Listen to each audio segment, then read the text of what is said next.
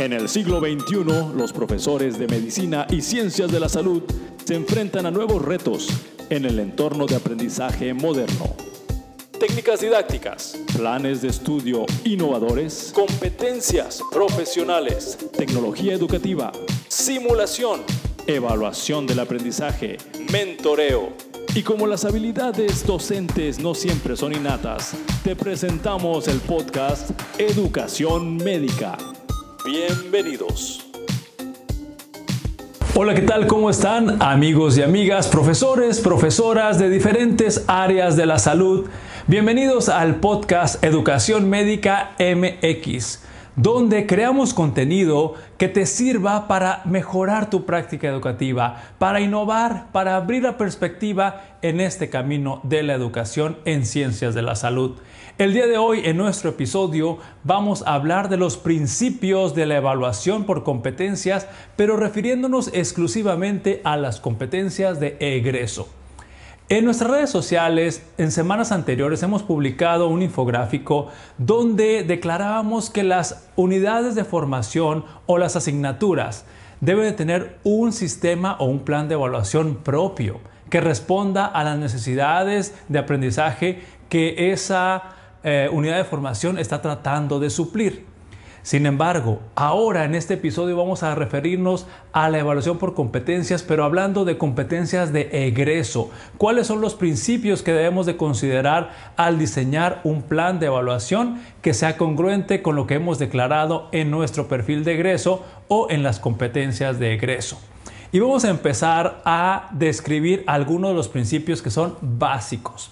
Y hay algunas frases que son muy contundentes que tú debes de tener en cuenta para que puedas alinear tus esfuerzos o los directivos o los encargados de, desarrollo curricular o de diseño curricular en tu universidad puedan repasar esta información y puedan implementar estrategias para poder tener una evidencia que pueda ser congruente con lo que declaramos en el perfil de egreso o como lo dije, en las competencias de ingreso.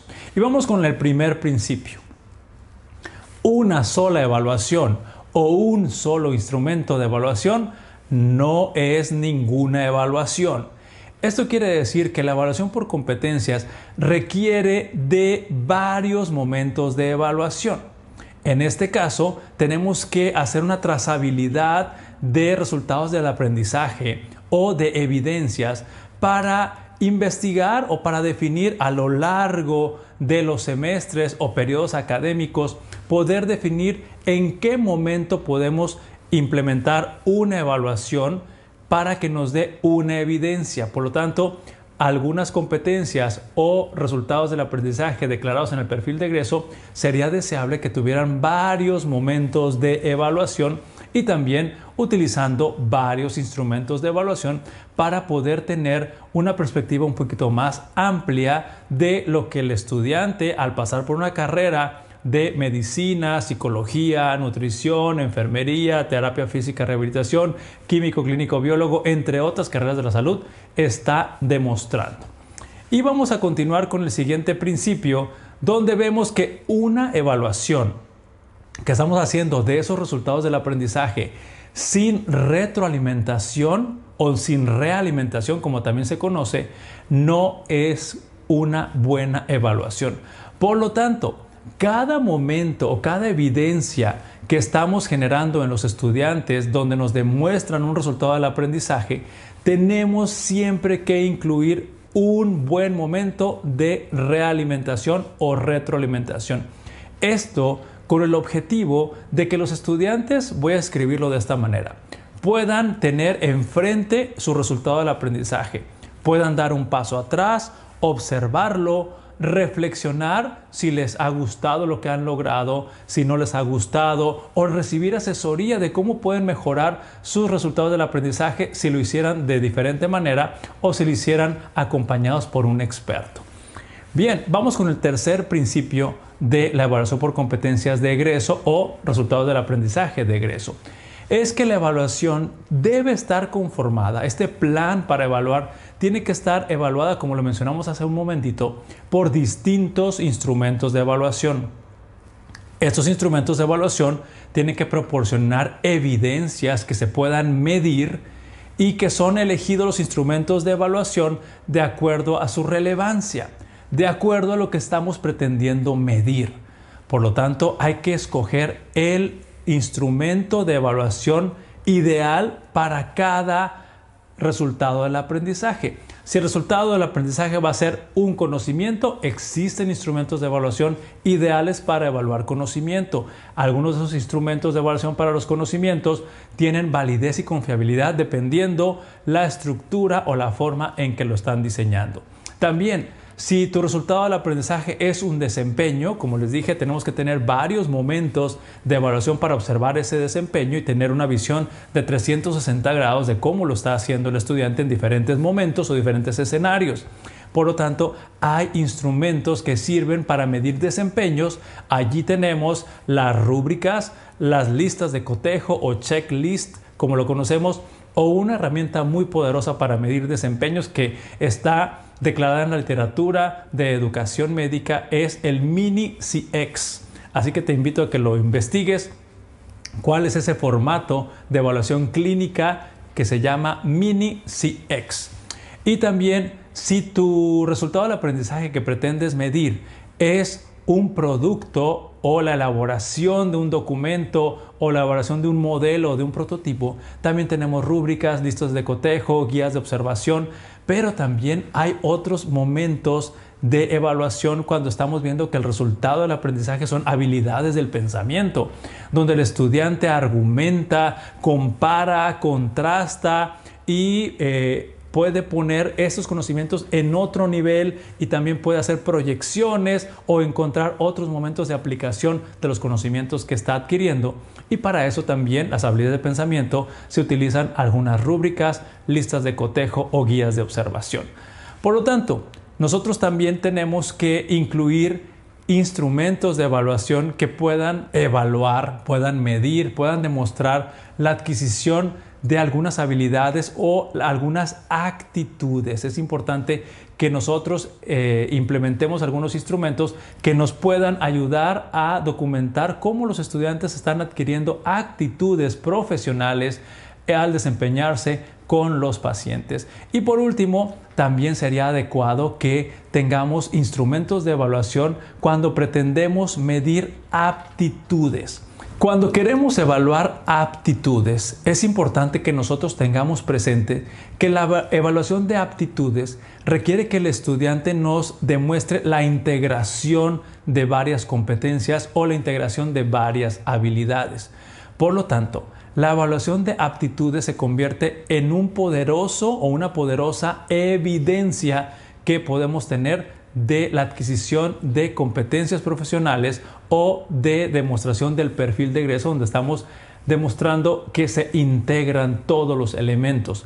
Por lo tanto, en este caso se requiere evaluar tareas completas. Un ejemplo muy contundente sería la atención médica. En este caso, eh, la atención médica requiere de habilidades de comunicación, habilidades de entrevista, habilidades de exploración física, habilidades de pensamiento y juicio clínico, donde se pueden interpretar y agrupar los síntomas, los signos, los exámenes del laboratorio para establecer un diagnóstico, diagnóstico diferencial y posteriormente establecer un plan de tratamiento, pronóstico y seguimiento. Entonces, este ejemplo de atención médica también se puede eh, extrapolar a las otras disciplinas, atención odontológica, atención nutricional, atención psicológica, donde se está viendo todo en conjunto, integrado, las competencias o habilidades que puede tener un profesional de la salud. Bien, vamos con el otro principio. La evaluación de competencias debe ser capaz de guiar el aprendizaje, pero esto no ocurre en forma espontánea. Para que el instrumento de evaluación pueda guiar el aprendizaje, es indispensable que las escuelas y los profesores socialicemos las características de los instrumentos de evaluación. Por ejemplo, se puede socializar las características o los elementos que integran una rúbrica. De hecho, se recomienda que socialicen los criterios de evaluación para que el estudiante sepa prepararse, esté consciente de qué aspectos van a ser evaluados en su desempeño o en su producto, dependiendo lo que estamos pretendiendo medir, como les dije hace un momentito. Entonces, para que el instrumento guíe el aprendizaje tenemos que tener claro los criterios de evaluación, tienen que ser socializados y también los objetivos de aprendizaje. Estos elementos van a ser piezas fundamentales para que el estudiante pueda entender lo que se espera de él, se prepare y te lo pueda demostrar. También es importante que los planes de evaluación o sistemas de evaluación sean capaces de brindar retroalimentación como lo mencionamos hace un momentito. Sin embargo, hace un momentito me refería exclusivamente a la retroalimentación al alumno de acuerdo a su desempeño o de acuerdo al producto que nos está entregando. Sin embargo, el sistema de evaluación o el plan de evaluación de un programa académico, de una carrera profesional, tiene que ser capaz de analizar diferentes aspectos, diferentes indicadores para retroalimentar el diseño de las asignaturas o unidades de, formación. También puede ser capaz de recoger información para retroalimentar a los profesores, sobre todo si hay profesores, varios profesores que dan la misma asignatura, podemos ver qué grupo tuvo mejores desempeños que el otro, no con el objetivo de estar haciendo competir a los profesores, sino para que los profesores tengan evidencias tangibles de cómo está resultando su proceso educativo una vez que se implementa un sistema de evaluación. Pero no nada más se retroalimenta a los alumnos, a los profesores o a las asignaturas. También este sistema de evaluación, un plan de evaluación curricular, es capaz de generar indicadores para retroalimentar el diseño del plan de estudios de manera global. Todos los planes de estudios tienen elementos que los distinguen y que casi todos esos elementos que los distinguen están reflejados en el perfil de egreso. Por lo tanto, cuando nosotros hacemos un plan de evaluación que incluye demostrar conocimientos, habilidades o destrezas, habilidades de pensamiento, juicio clínico, actitudes, aptitudes, y todas esas están declaradas en el perfil de egreso, y si nosotros logramos medirlas y sistematizarlas, podemos ver a, a gran escala cómo esas eh, resultados del aprendizaje del perfil de egreso están siendo demostrados por los estudiantes y de esa manera podemos obtener rápidamente información para hacer ajustes curriculares, para hacer mejoras en los planes de estudios y que los estudiantes se lleven una mejor experiencia de aprendizaje. En este caso, podemos nosotros ver qué puntos son fuertes en el plan de estudios, qué puntos son débiles y cuáles son las pautas o planes de acción para mejorar estos planes de estudios. Por lo tanto, vamos a ir concluyendo que el proceso de evaluación, como lo mencioné hace un momentito, debe demostrar que los estudiantes son capaces de demostrar la adquisición de conocimientos, de habilidades o destrezas, de habilidades de pensamiento, actitudes y aptitudes. Esto lo estoy repitiendo para que no se nos olvide que debemos ser capaces, como escuelas de ciencias de la salud, demostrar que los estudiantes adquieren estos elementos que casi todos de todos estos elementos que acabo de mencionar están reflejados en los perfiles de egreso.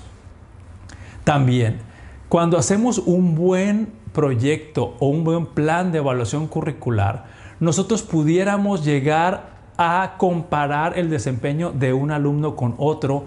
Cuando hay universidades que tienen multisede o multicampus, podemos ver cuando se estandariza un sistema de evaluación a, lo largo de toda la universidad en las sedes que están representadas, podemos comparar el desempeño de una sede con otra, como les dije hace un momento, de un profesor con otro o de un estudiante con sus pares. Se pueden hacer rankings que sean bastante demostrables, qué alumnos están con altos desempeños, con desempeños adecuados, con desempeños moderados y con bajos desempeños. Y también de esta manera, al identificar los alumnos que tienen dificultades en la demostración de sus conocimientos, habilidades, destrezas, habilidades de pensamiento, actitudes y aptitudes, se pueden trazar planes para mejorar estos desempeños, acompañar mucho mejor a los estudiantes y no solamente basarnos en una calificación como criterio de éxito o de fracaso escolar. Así que ya lo saben, tenemos muchos elementos y principios que debemos de alcanzar a la hora de hacer un plan de evaluación curricular basados en los resultados de aprendizaje de egreso o en las competencias de egreso. Les agradezco mucho su atención el día de hoy en este episodio de Educación Médica MX. Muchas gracias por seguirnos en nuestras redes sociales. Les recuerdo que estamos en Facebook, en Instagram, en YouTube y en Twitter para que nos puedas acompañar, comentar e inclusive recomendar qué temas quieres que compartamos con ustedes a través de este podcast Educación Médica MX y nos vemos en el próximo episodio. Gracias por escucharnos. También puedes seguirnos a través de redes sociales como Facebook, buscándonos como Educación Médica MX y en Instagram como Educación-Médica MX.